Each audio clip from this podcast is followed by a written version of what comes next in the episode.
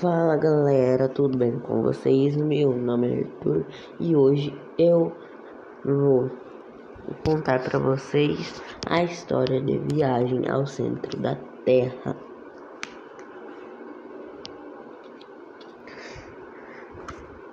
De Júlio, Júlio Verne. Capítulo 1 O livro misterioso.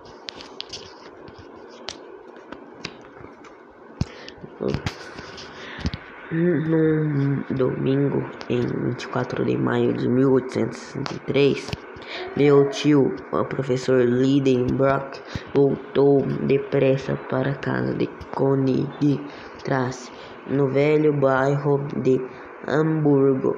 Nem bem entrou, enfiou-se em, em seu escritório, brandando a seu cigarro eu mal tive tempo de me mover antes que ele gritasse, impaciente: Você ainda não está aqui?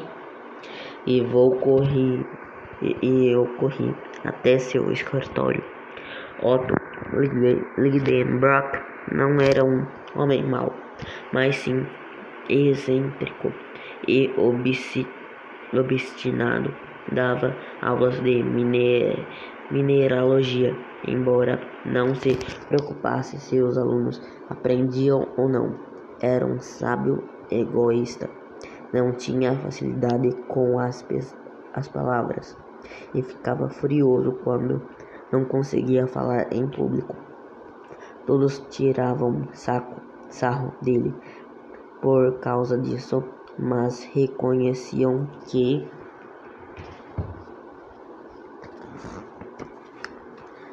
de ele era um autêntico especialista em geologia e mineralogia e os cientistas o consultavam. Alto e magro, tinha uma saúde de ferro. No alto dos seus 50 anos, seus olhos eram grandes, usava óculos e tinha o um nariz comprido. Seu temperamento difícil e sua sua falta de paciência às vezes eram insuportáveis, mas no fundo ele gostava de mim. Eu, o órfão, era seu sobrinho e ajudante em sua casa. Em sua casa. Viviam também sua jovem afilhada, Grauden, e a criada Marta. Obedeci imediatamente e entrei em seu escritório um verdadeiro museu cheio de amostras minerais etiquetadas. Meu tio estava em sua poltrona com um livro. Olha só que tesouro! É a crônica dos príncipes noruegueses da Islândia, escrita no século XII pelo famoso Snorri Sturluson. É o, manu, é o manuscrito original em islandês. É fácil de acompanhar. Falei, indiferente, embora ele esperasse mais de mim, ignorante. É um manuscrito único e as runas são as letras que se usavam antigamente na Islândia. Então caiu no chão um pedaço encardido de pergaminho que havia saído do livro.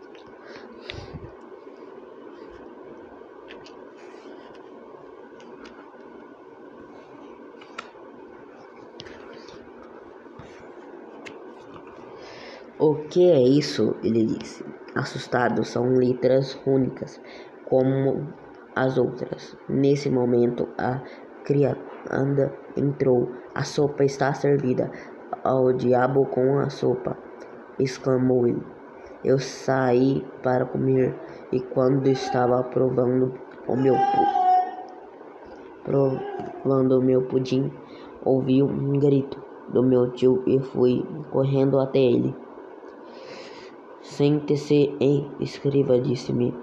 Vou ditar-lhe as nossas, as nossas letras que correspondem a essas runas e vamos ver se entendemos alguma coisa. E não vai e não vai errar. Daquilo saiu um conglomerado de palavras incompreensíveis, meu tio disse. As letras foram misturadas de propósito e não foram feitas pela mesma mão que escreveu o manuscrito, já que uma letra foi acrescentada ao alfabeto islandês. Dois séculos depois, deve ter sido escrito por alguém que foi dono do livro. Teria colocado seu nome nele. O professor olhou com uma lupa as primeiras páginas do livro e, decidi, e decifrou o borrão. Arne, Arne Saknussemm disse foi um célebre alquimista islandês do século do século XVI. Certamente ele deve ter escondido alguma descoberta nessas letras. Não vou comer, não vou comer nem dormir até averiguar isso averiguar isso. Nem você, Axel. Temos que descobrir o que ele diz. Qual será o código?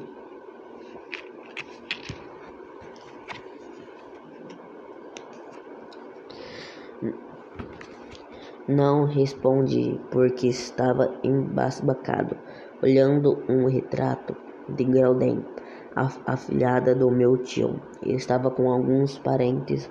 Eu a adorava.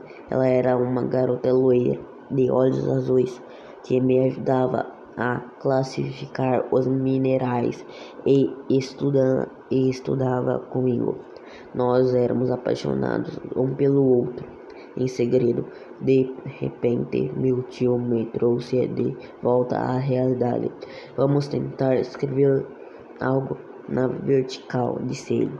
Põe uma frase qualquer em colunas verticais e depois escreva na horizontal os grupos de letras que saem em cada linha. O resultado foi Timo Ai Eu Igun Antribe. Meu tio pegou o papel e afirmou: Está aparecendo com o pergaminho, agora vou lê-lo corrigindo a primeira letra de cada grupo, depois a segunda, etc. E saiu a seguinte frase: Te amo muito, Grauden. Meu tio piga, pigarreou e me disse: Então você gosta de Grauden? Bom, vamos agora aplicar o método ao nosso pergaminho. Isto não faz sentido, gritou e saiu furioso de casa.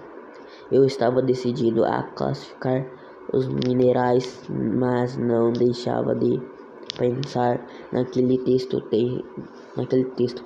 Tentei fazer outras combinações, mas todas as, mas todas as letras estavam dançando na minha frente. Abanei-me com o papel.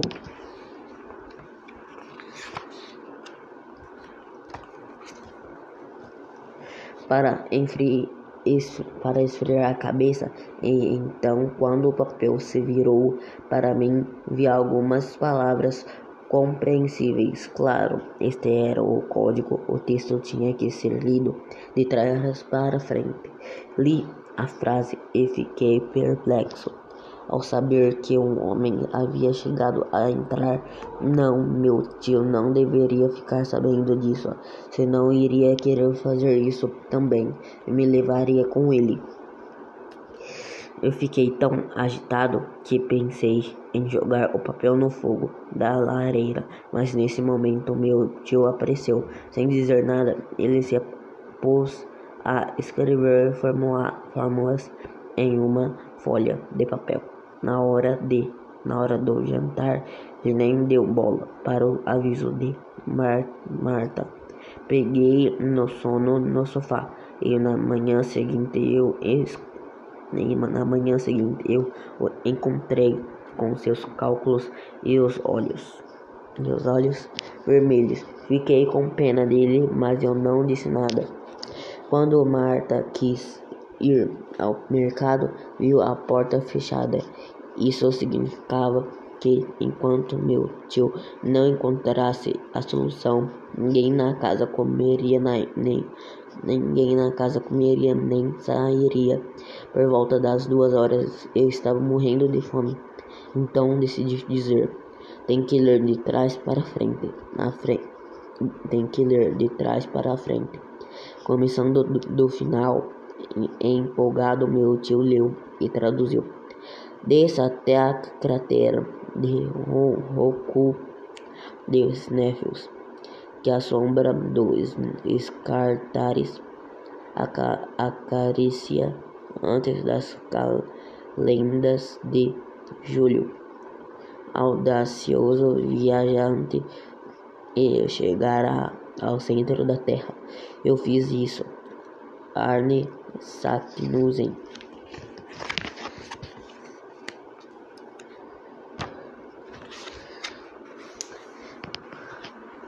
foi isso, né? E eu vou ser um narrador que vou contar várias histórias para vocês.